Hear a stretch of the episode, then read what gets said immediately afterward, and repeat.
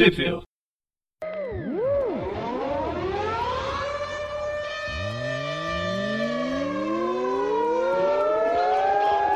Bem-vindos a mais Trip View. Eu sou o Presto. Eu sou o João. Eu sou o Gustavo.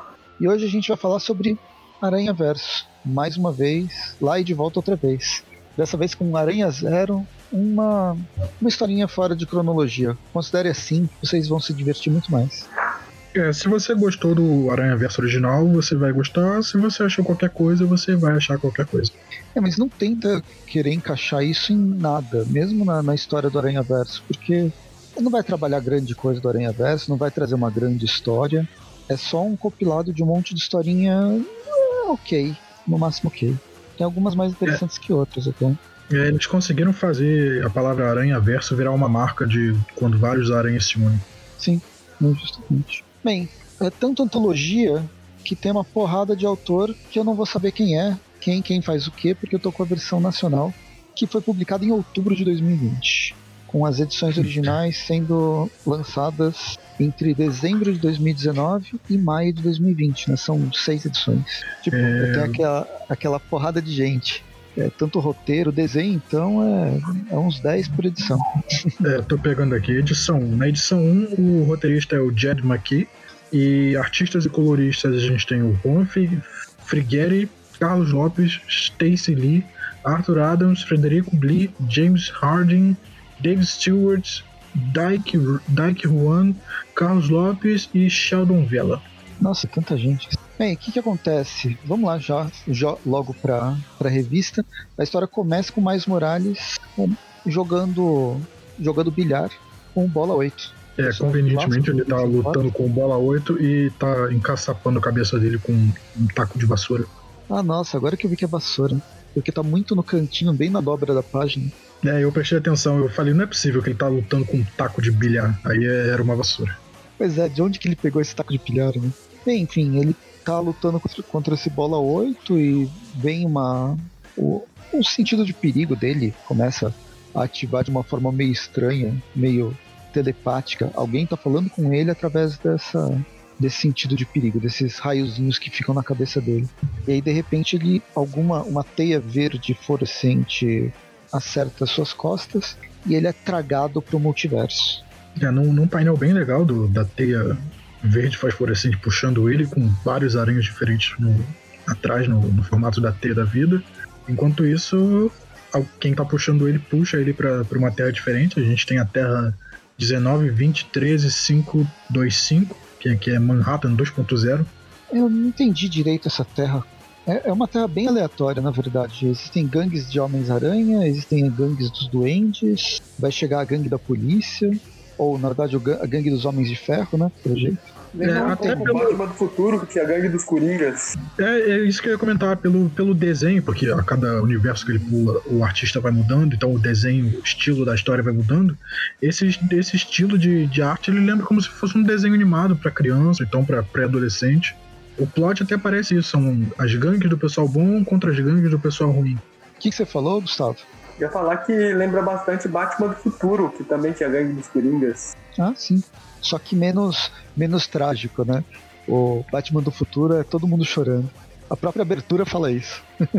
É, a gente tem a gangue, tag- gangue dos Homens-Aranhas, eles até parecem o, o Superboy de jaquetinho, um deles, porque ele tem uma jaqueta e um cabelinho cortado assim pro lado. Aí o Miles resolve ajudar a gangue dos aranhas contra a gangue dos duendes. Porque afinal, os aranhas devem ser do bem e os doentes devem ser do mal. Mas não se apegue a ninguém, porque logo ele é tragado para outro mundo. A Terra 1411319 é uma terra de monstros, a Monstratam. Nossa, Monstratam. E são seres gigantes que eu não sei porque eles estão vestidos com roupas com roupas comuns. É, são aqueles monstros clássicos da Marvel, tem, tem até um que parece o, o Fin Fan Fum. Aí nessa terra eles evoluíram mais do que os humanos e só tem monstros nessa terra. Tanto que a gente tem aí o que aparece é o Monstro Aranha. Esse monstro aranha, eu, eu me- ele me lembra algum monstro que, eu já- que já apareceu na Marvel. Claro, sem a roupa de Homem-Aranha. Mas não tô lembrando quem. Não sei se lembra vocês alguma coisa. Principalmente esse. Ele me lembra um cabeça alce. dele. Ah tá, também pode ser um alce. Enfim, o Aranha chega nessa terra, fala oi e já já some pro, pro planeta Mad Max contra os, os mutantes malvados. É, a gente vai pra Terra Mad Max do universo Marvel, que é a Terra 10, 11, 35, 19. Ele cai exatamente no bug aranha do, do Homem-Aranha desse universo, que é só um cara super bombado com umas, uns trapos de roupa que lembram o Homem-Aranha. Só faltava ele estar tá puxando aquele, aquele spray prata na boca, né? é, isso seria, o, seria o, os antagonistas, né? E que os antagonistas dessa parte são uns X-Men bizarros.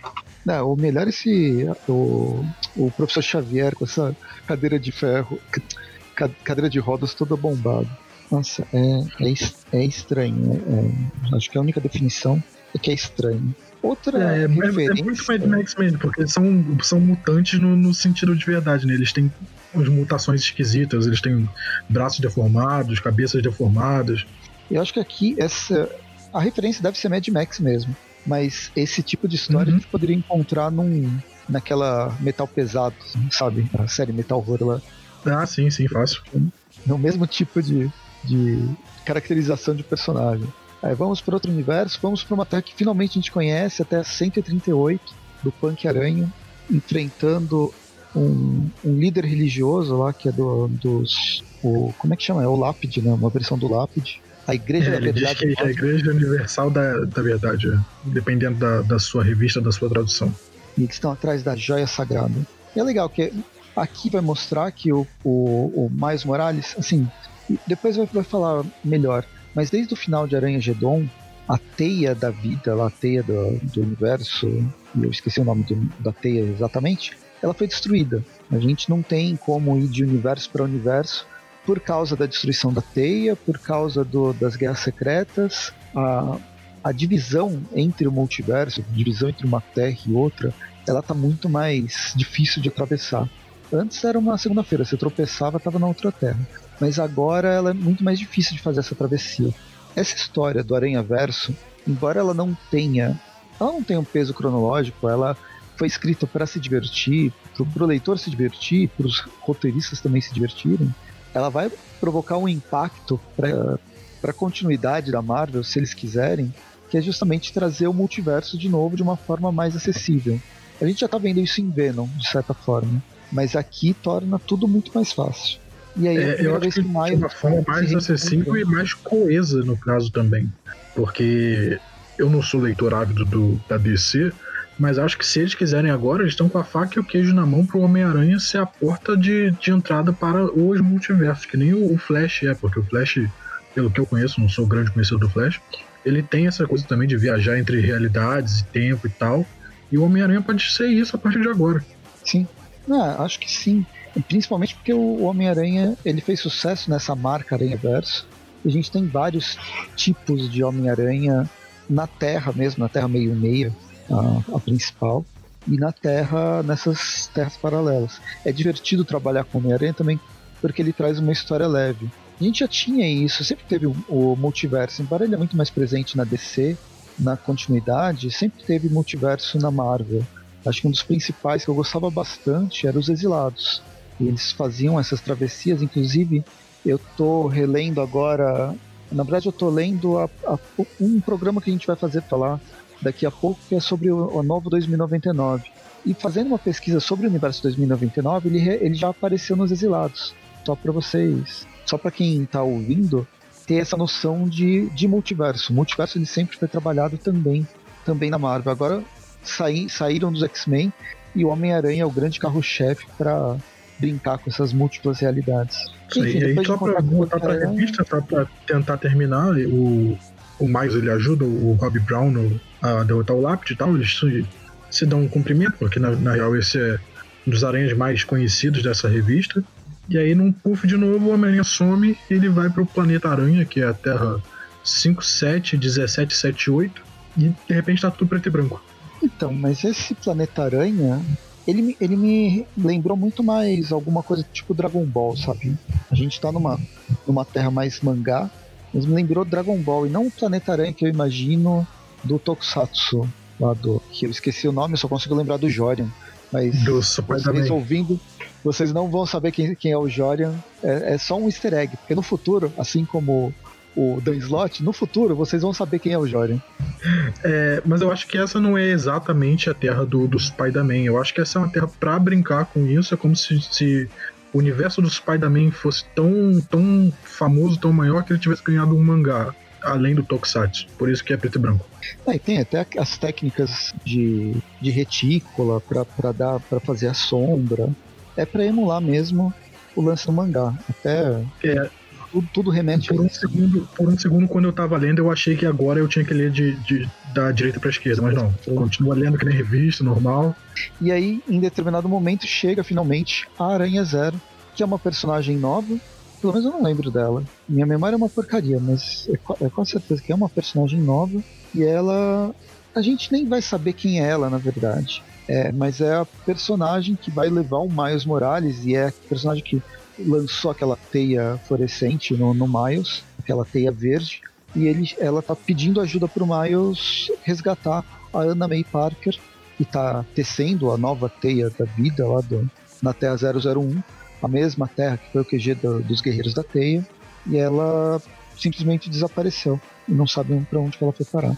Isso aí, Pra esse é o mote que vai levar a história. Eles, eles em busca da, da Ana May pra ela continuar tecendo a teia da vida pra eles poderem saltar de universo em universo com facilidade pra quando tiver algum problema.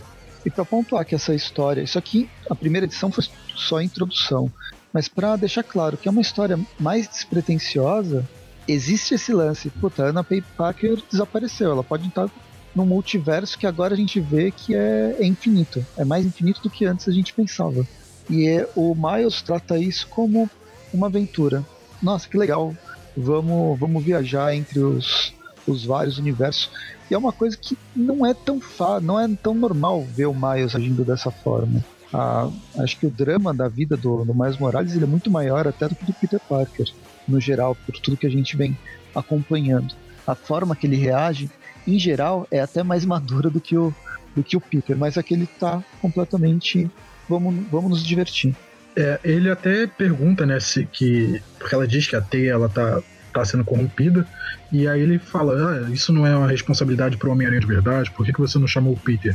Aí ela diz: não, a gente é a nova geração, isso é um trabalho pra gente. É a versão Campeões do Multiverso.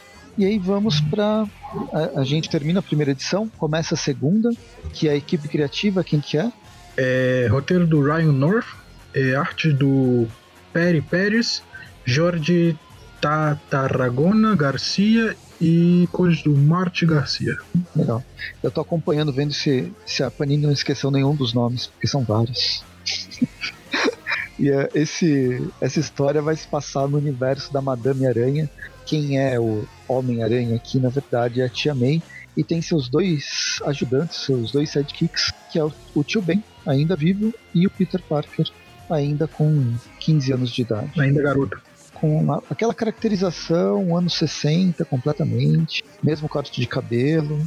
E o, o, o Peter, nesse caso, ele é inteligente, ele ainda tem inteligência, ele não perdeu nos, nos anos que vão se seguir na frente, né? As pessoas esquecem que o Peter é bastante inteligente, mega cientista, mesmo sem, é, sem uma educação formal, ele, ele tem, mas ele não, precisa, não precisou necessariamente dessa educação formal para já mostrar a genialidade do, do personagem. E é ele que fez esse, o lançador de teia e todas essas coisas. Mas o Peter meio que se ressente, né? Poxa, a Madame Teia, a Madame Teia, a Tia May, ela é super poderosa e ele e o tio Ben são dois carinhas comuns que estão aí só atrapalhando. É, ele até tem uma, uma crise de identidade, né? Ah, nossa, tem um multiverso aí, o multiverso de Homens-Aranhas, e eu sou só um garoto. O Peter, quando ele desiste de ser o Peter, o que, que ele faz? Ele, ele fica pelado e vai andando saindo pela rua sem óculos. Ele, ele, ele tira o colete, o óculos e deixa em cima da, da lata de lixo. né? Agora, eu não sei mais quem sou. Aí eles estão andando na rua, conversando sobre isso e tal, e de repente abre-se um portal, e do portal saem versões esquisitas de- do, do Peter, da May e do, do tio Ben. É, versões malvadas. E como a gente acabou de sair do Carnificina Absoluta, a Tia May, no caso, tem um simbionte do Carnificina. E todo mundo começa a se bater, depois chega o Miles Morales, ele vê, ele não sabe o que, que ele tá, que, que tá acontecendo, ele sabe que ele vai de universo em universo tentando achar a Mayday, a Mayday, a Anna May Parker, mas para isso ele precisa ajudar os aranhas de, dos universos respectivos e ajuda a, o, o, trio. Depois chega o Miles Morales do Mal também, que vem de outro universo.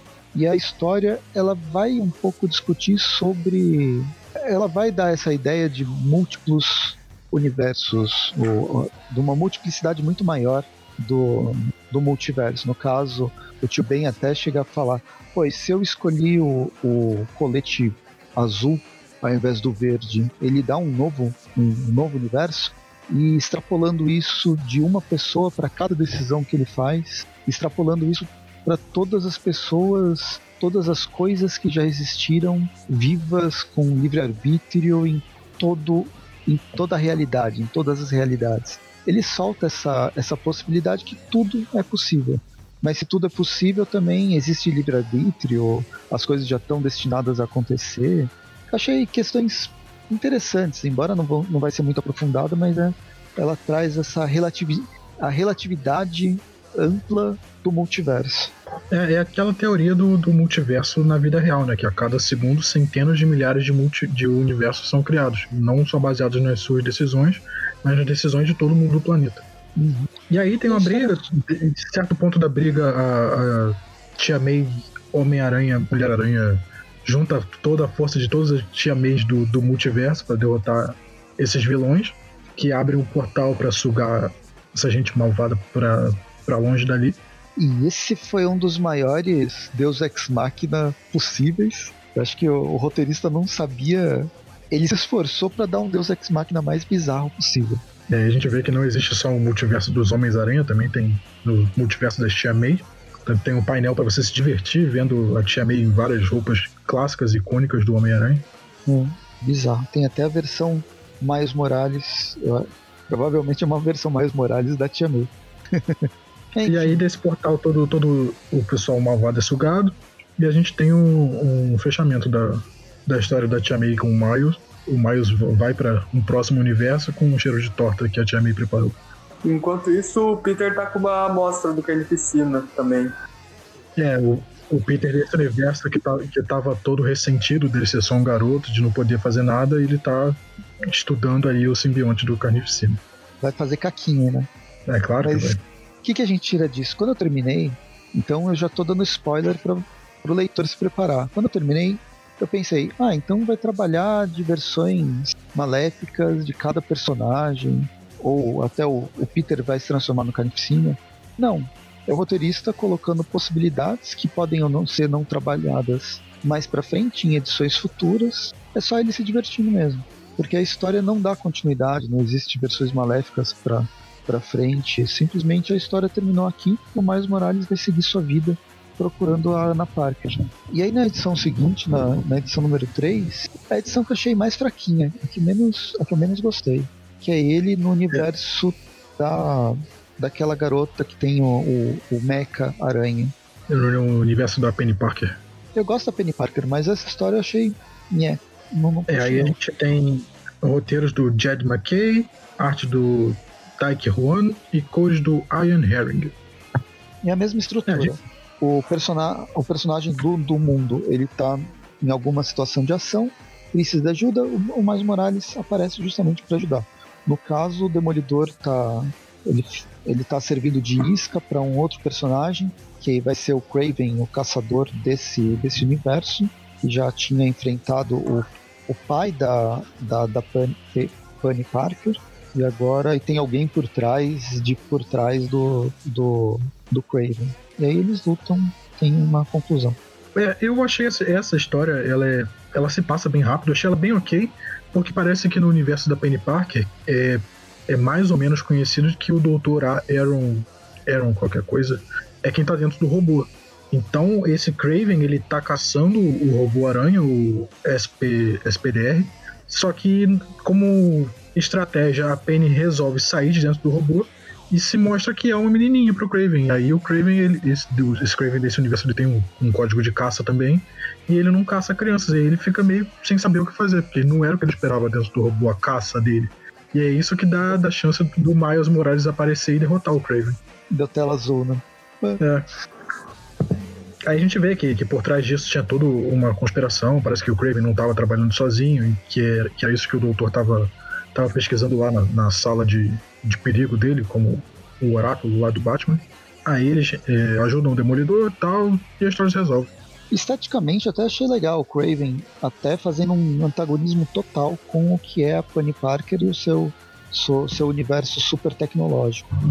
Achei interessante essa versão, que lembra um pouco com um pouco menos de roupa, o Arqueiro Verde. É, parece que o Craven desse universo é alguém que se recusou a seguir o, o meio tecnológico. Até o Demolidor, ele tem uma.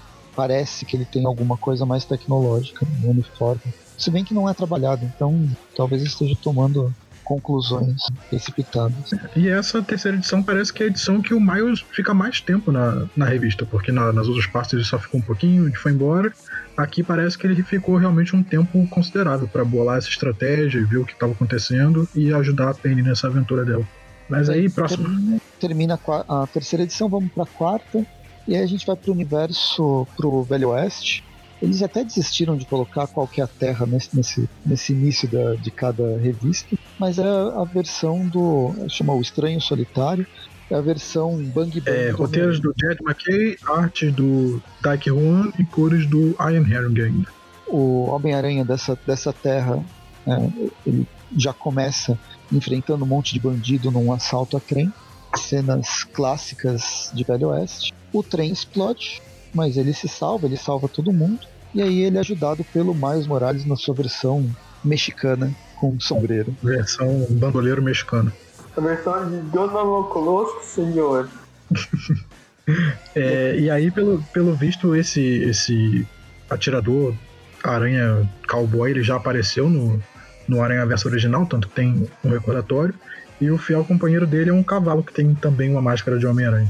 E uma das piadas mais recorrentes é por que, que esse cavalo usa máscara. Ah, porque o cavalo não, não pode revelar a identidade secreta dele.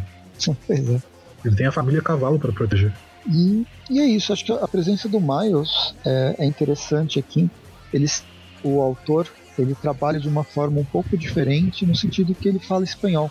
O Miles Morales ele é ele tem essa mistura de família latina que me, me lembra qual que é a origem do, do Miles a origem, origem étnica ele é a mãe dele é latina e o pai dele é descendente de, de africanos essa origem latina né porto-riquenha vai ser importante aqui e é muito pouco trabalhado no personagem.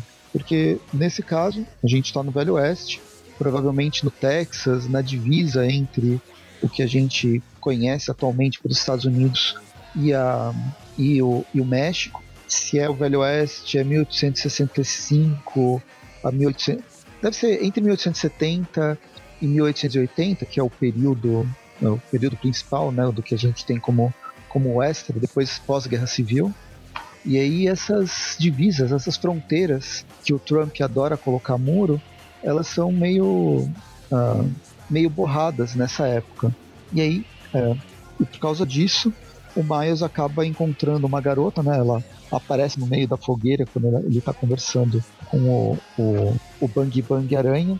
E é, é uma garota que veio do México e pede ajuda, veio de um povoado no México e pede ajuda para esses heróis mascarados. Isso aí, a gente tem logo em seguida que ela explica a história triste dela e o Homem-Aranha e o, e o Cowboy Aranha resolvem ajudar. A gente tem uma, um foreshadowing aí do que vai acontecer na história. A gente tem um, um escorpião gigante e uma aranha lutando e o cavalo simplesmente esmaga o escorpião. É tipo, e na página seguinte a gente vê quem que é o escorpião da vez. É tipo um Mucha Lucha, só que com uma corrente envenenada.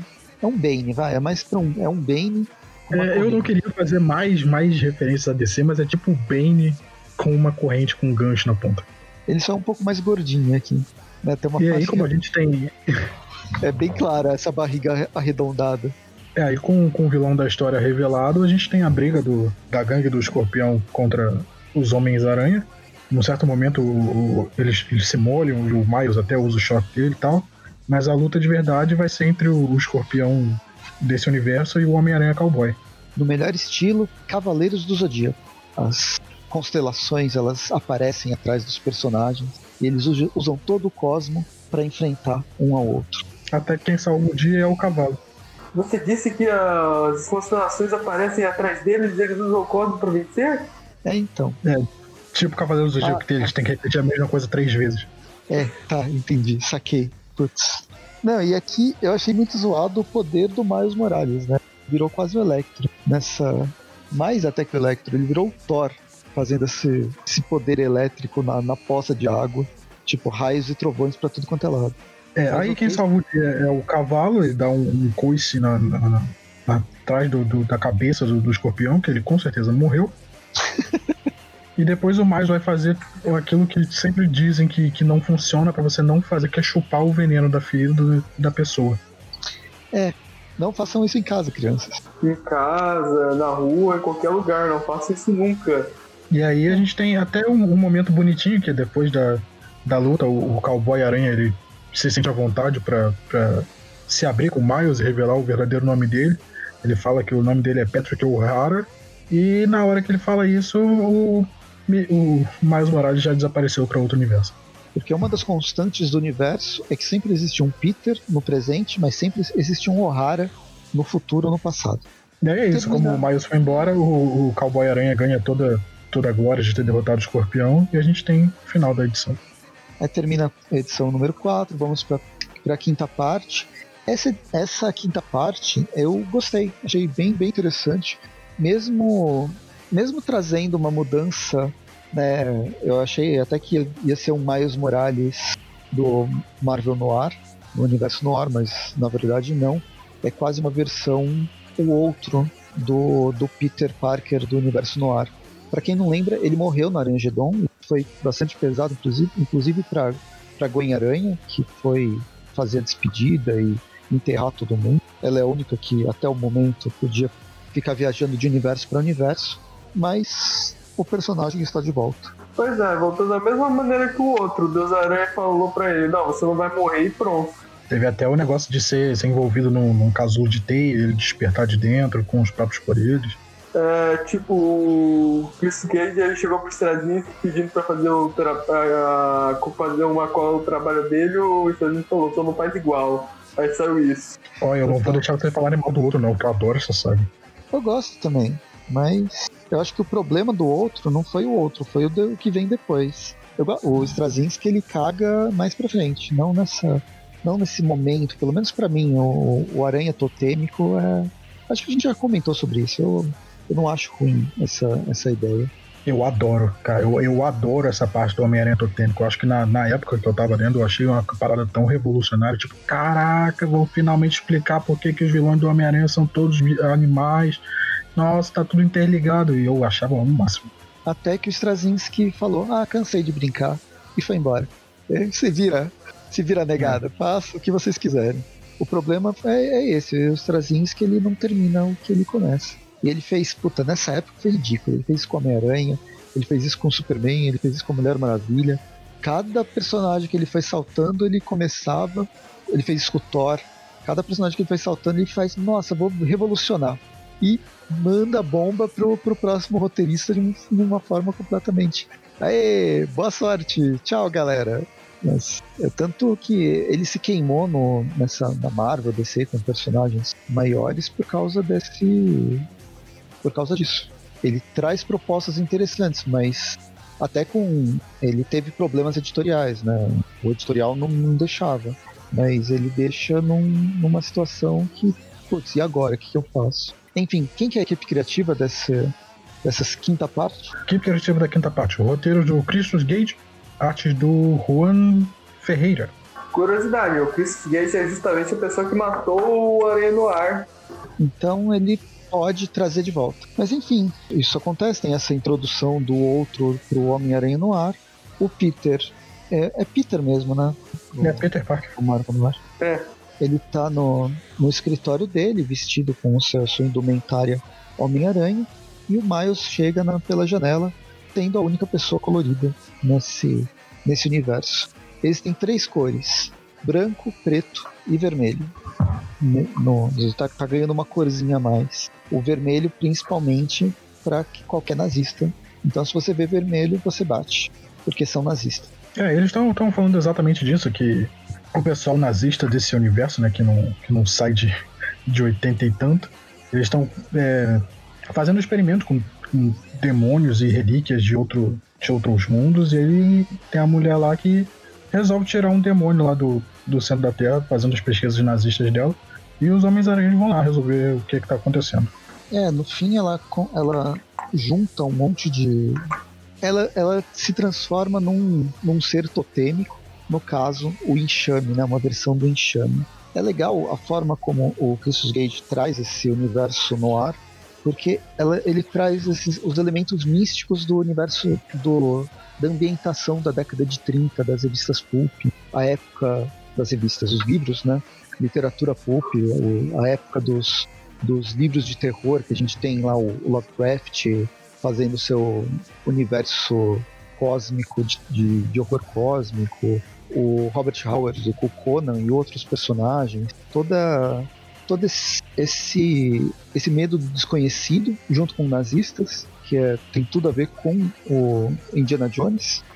E outra coisa que me lembrou, esse lance de trabalhar com branco, preto e vermelho, tem uma série, é, aí já é uma série da Bonelli, que é o Morgan Lost. As histórias da Bonelli elas são branco e preto, e aí tem, tem algumas histórias coloridas, mas essencialmente elas são branco e preto. Faz é, agora nessa nos últimos não lembro que ano que foi criado, peraí, agora eu já comecei a falar, né?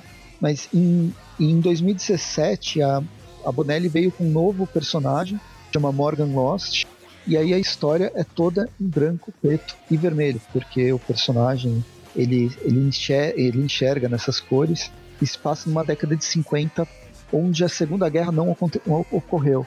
Mas por ela não ter ocorrido, as pessoas todo o universo, né, todo o planeta Terra, ele é muito mais, ele é muito mais, é, não, não se importa com as coisas e o neoliberalismo entrou com tudo, os empre... não existe mais emprego formal e o maior sucesso na, na televisão, no caso, ou as pessoas que mais são, eu não tinha preparado isso, eu li faz, já faz um tempo. E as personalidades da época não são nem os não é nem o cinema né, de Hollywood, mas são serial killers. E o Morgan Lost é um caçador de serial killers. É uma série bem, bem legal. Uh, tá, tá sendo publicada aqui no Brasil por uma a editora 85. A premissa mas, parece interessante. Puta, uma história é, é bacana, acho que vale a pena tentar dar uma olhada. Depois, bem, procurem, vão atrás. O Universo HQ fez até uma matéria sobre isso. Eu tenho vídeos no meu canal falando sobre, sobre personagem, fazendo resenha do, do primeiro volume mas eu vou parar com a propaganda desse minha e do, dos títulos da Bonelli, que também é outra outro outra editora que eu gosto bastante. Mas é que me lembrou bastante, me lembrou esse esse trabalho que o Christus Gage fez com o universo Homem-Aranha no ar. E termina. No fim eles enfrentam a essa a enxame, com tem até um dirigível, é mó é mó bizarro, mó louco. É, a tática deles pra, pra derrotar, a tática deles para derrotar a enxame é logicamente explodir o dirigível e aí o, a explosão vai matar todos os insetos. E é isso que eles fazem, o Miles explode o dirigível, o Aranha no ar ele já fez uma teia para pegar o, os destroços e não cair da cidade. E aí o, o manda o Miles levar esse, esse demoninho para onde ele tá indo que, que vai ajudar ele. E termina com uma, com uma imagem muito Batman gárgula em cima do, em cima do edifício. E a gente vai para parte 6, que finaliza esse episódio, mas finaliza esse encadernado também, que é a, a parte mais, mais porra louca, tudo pode acontecer.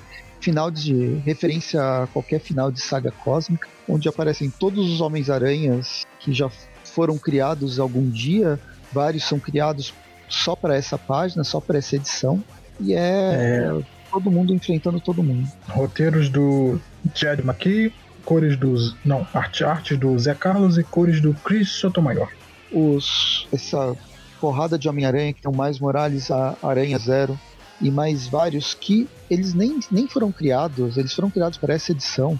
Inclusive no final da revista do Encadernado Nacional tem tipo uma apresentação com a imagem e um textinho de cinco linhas contextualizando quem que é, quem que é cada um deles, é tipo criação de personagem. É oficina de criação de personagem com a tema aracnídeo. Inclusive tem um aranha pirata que algumas pessoas podem ter podem ter se inspirado para certos jogos de RPG. É, esse pirata aí ele é da Revolução Espanhola, que depois ele, ele em alguma parte diz que ele tá traduzido do espanhol do século VII. Século XVIII. Século XVIII, perdão. E, é e legal, aí, eu basicamente, O, co- o conceito de todos os personagens que foram criados é legal. Só que nenhum deles foi, foi desenvolvido. Basicamente isso. Na história, eles servem só pra, só pra preencher página. Aí todo esse pessoal, eles estão no mundo tear. A, a Aranha Zero, meio que ela descobriu um, um nó. Sabe quando você tem um monte de fio atrás da sua televisão, que é o fio da, o fio da net, o fio do DVD, o fio do computador, e tudo isso, quando você vai limpar a casa, você percebe que por algum motivo todos os fios resolveram se emaranhar e fazer um nó. É isso que aconteceu com a, o tear da Anna May Parker. é tipo quando você bota o seu fone de ouvido no bolso, depois quando você tira ele, você nunca mais consegue ouvir nada. É uma analogia acho que mais fácil do que a que eu fiz. Aí eles chegam à conclusão de que a Ana May ela tá presa no- nesse emaranhado de teia e eles vão. Tem que descobrir um jeito de, de te- desembolar esse nó. E aí quando eles, eles partem para o lugar onde tem esse, esse nó preso e tal, todos eles são, são bombardeados com um mega sentido de aranha, de, de perigo vindo. E vários portais se abrem com vários monstros saindo deles, que são monstros criados do- pelo Exército da Cruz de Ferro do, da Terra 51778. É, então, foi completamente aleatório. Assim, essa.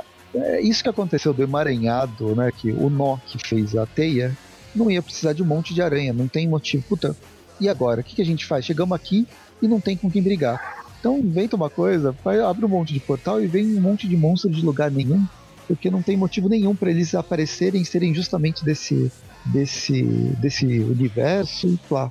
Mas eles têm que estar aqui para ter uma briga. E é isso que acontece. E aí a gente vê. Então, não, não faz sentido nenhum, mas exatamente essa terra é a única terra que pode trazer um monte de monstros aleatórios que a única obrigação desses monstros é derrotar Homens-Aranhas.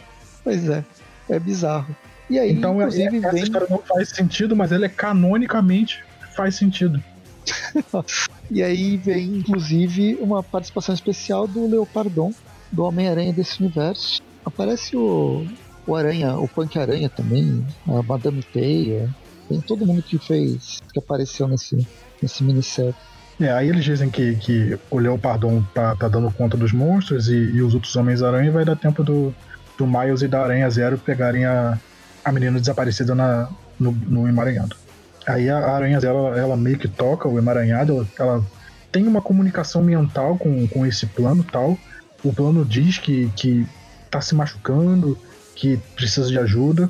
E aí o, o Miles ele parte pra força bruta, que que ele de qualquer jeito ele vai conseguir tirar a menina dali de dentro daquele emaranhado. Então ele começa a socar e a rasgar aquele nó até ele conseguir abrir espaço e chegar no, no, no meio do, daquilo.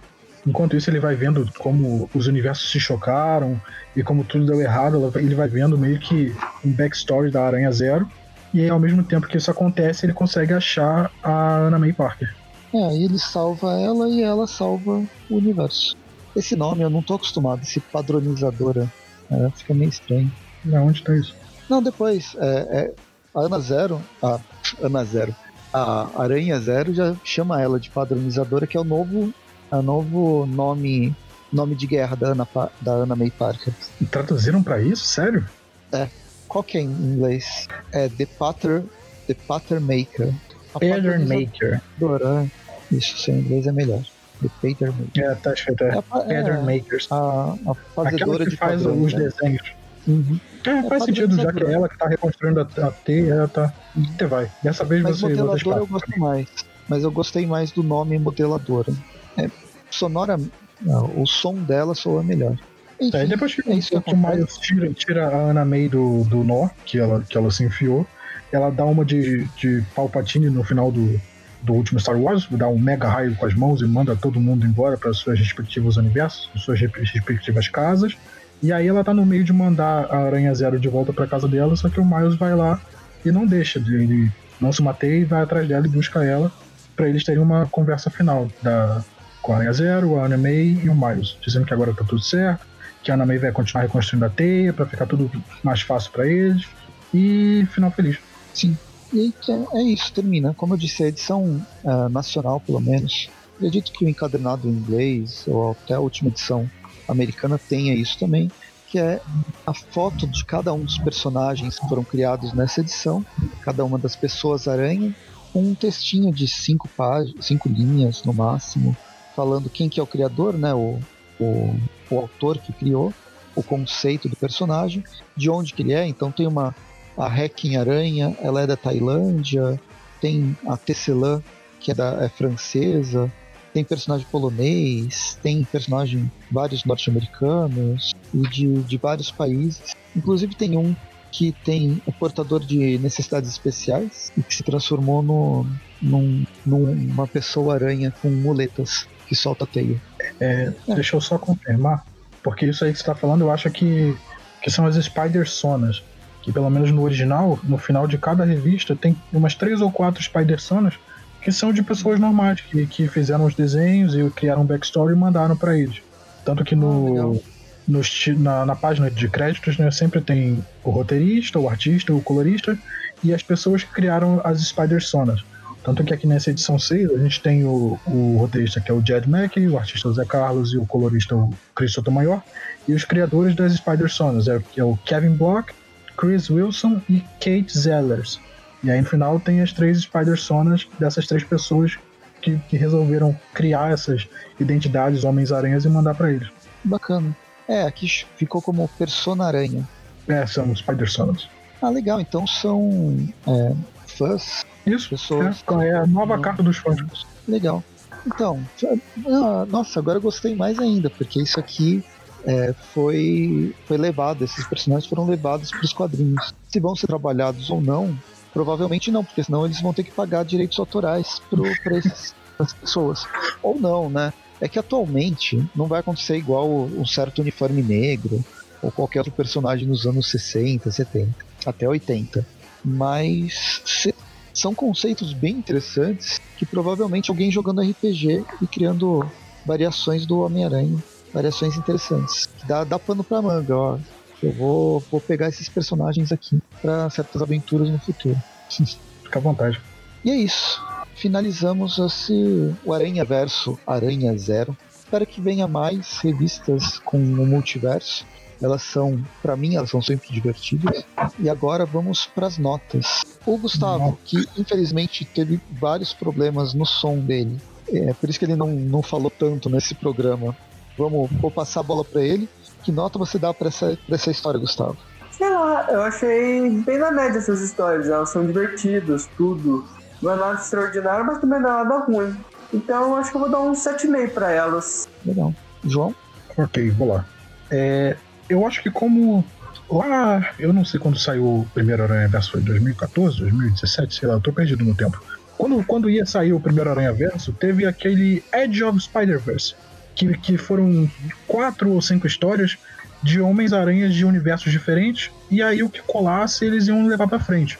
Eu acho que essa, essa Aranha-Verso que a gente viu agora é muito disso, muito restante dessa Edge of Spider-Verse, que são apresentações de Homens-Aranhas diferentes, interessantes, que pode ir para frente ou não. E se a gente gostar, pode ter mais, e se a gente não gostar, a gente, eles são só gags do fundo de personagens maneiros e interessantes. Então eu achei legal, eu achei muito bom. A, a, história é super simples, super leve. Eu achei gostosa de ler. Algum, alguns números pesam, pesam mais na história, porque pegam aranhas mais características que a gente já conhece, o Noir, ou então a, a, a própria Penny Parker. Então essas histórias elas têm um pouco mais de peso. Mas eu achei bem legal. Foi, foi fácil de ler, foi rápido, gostoso. E o, o plano de fundo dela pode, pode causar o Homem-Aranha a ser o melhor personagem da Marvel, se já não é. Então eu vou dar uma nota bem alta, vou dar uma nota 8,5.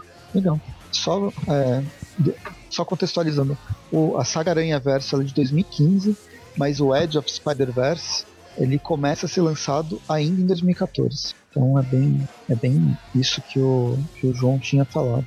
E tinha alguns personagens que já tinham sido criados antes, né? Tipo, a primeira Spider-Verse, Edge of Spider-Verse, é do Homem-Aranha no ar mas ele já tinha sido já tinha sido apresentado antes de se pensar numa num multiverso aracnídeo. Essa indo para as notas, então esse Aranha Verso eu a gente tem que partir do pressuposto que não é uma mega saga, ele não quer mudar o mundo, ele não tem a pretensão, essa pretensão. Ele quer ser uma história bacaninha, divertida, que você vai gostar enquanto tá lendo e ela vai e ela vai acabar e, e pronto, ela não, não, vai afetar em nada o, a, o contínuo espaço-tempo de nenhum universo.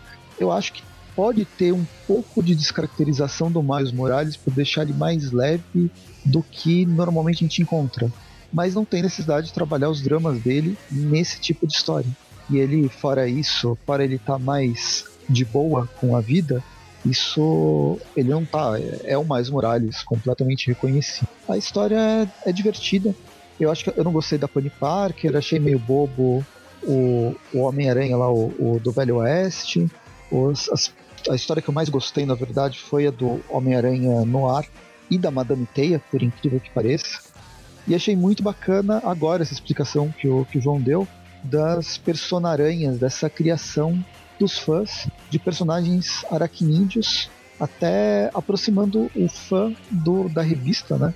Fazendo, fazendo criações, criações pessoais bem bacana. Sabendo disso, até, até dá para supor algumas, algumas inspirações de vários. De, com, em, vindo de várias referências. Mas enfim, isso acho que me animou mais ainda agora, depois da leitura. E foi é uma revista divertida. Eu acho que. Bem, gostei da, da arte e tal, eu acho que já estou me enrolando. Eu vou dar uma nota mas eu não vou dar uma nota tão alta, acho que não, não impacta tanto. Ela é interessante, mas não, não é. Eu é, provavelmente vou esquecer da, da revista agora, assim que eu fechar, fechar, o, fechar o encadernado. Então, eu vou dar sete, sete personaranhas para essa para esse encadernado do Aranha Verso. É legal, vale a pena, mas também se vocês não forem comprar, não estão não tão perdendo, perdendo nada. A média da Aranha Verso Aranha Zero ficou com quanto? 7,5. Ficou em 7,5 de média. É uma nota. É uma nota alta até, assim, boa. E, e é isso. É, o programa vai ficando por aqui. Espero que vocês tenham gostado. Curtam, uh, comentem no, no, nos comentários, comentem no, no Facebook. Sigam a gente em todas as redes sociais: tem Instagram, tem Twitter, tem YouTube e, e acho que é só. Claro, tem também o Padrim, mas isso não é rede social. Tem uma forma de financiamento para o site. Que qualquer financiamento ajuda, porém, se vocês compartilharem também, já ajuda bastante. A ideia, como eu digo sempre nesse programa, é a gente levar a palavra do Homem-Aranha, que é um personagem conhecido, mas fazer as pessoas discutirem mais sobre o personagem, além de uma simples, simples leitura toda quarta-feira tem Tweep View Classic, né, com histórias mais histórias mais, uh, mais clássicas, mais, mais antigas do personagem, ou histórias de com super vilões atualmente, que são, são mais antigas. E toda sexta-feira a gente tem o Tweep View falando das histórias mais atuais, tirando a última sexta do mês, que tem o Tweepcast falando sobre temas diversos envolvendo o Homem-Aranha. E acho que é isso, falei de tudo e até o próximo programa. Falou. Falou. Valeu, gente. Tchau, tchau e boa noite.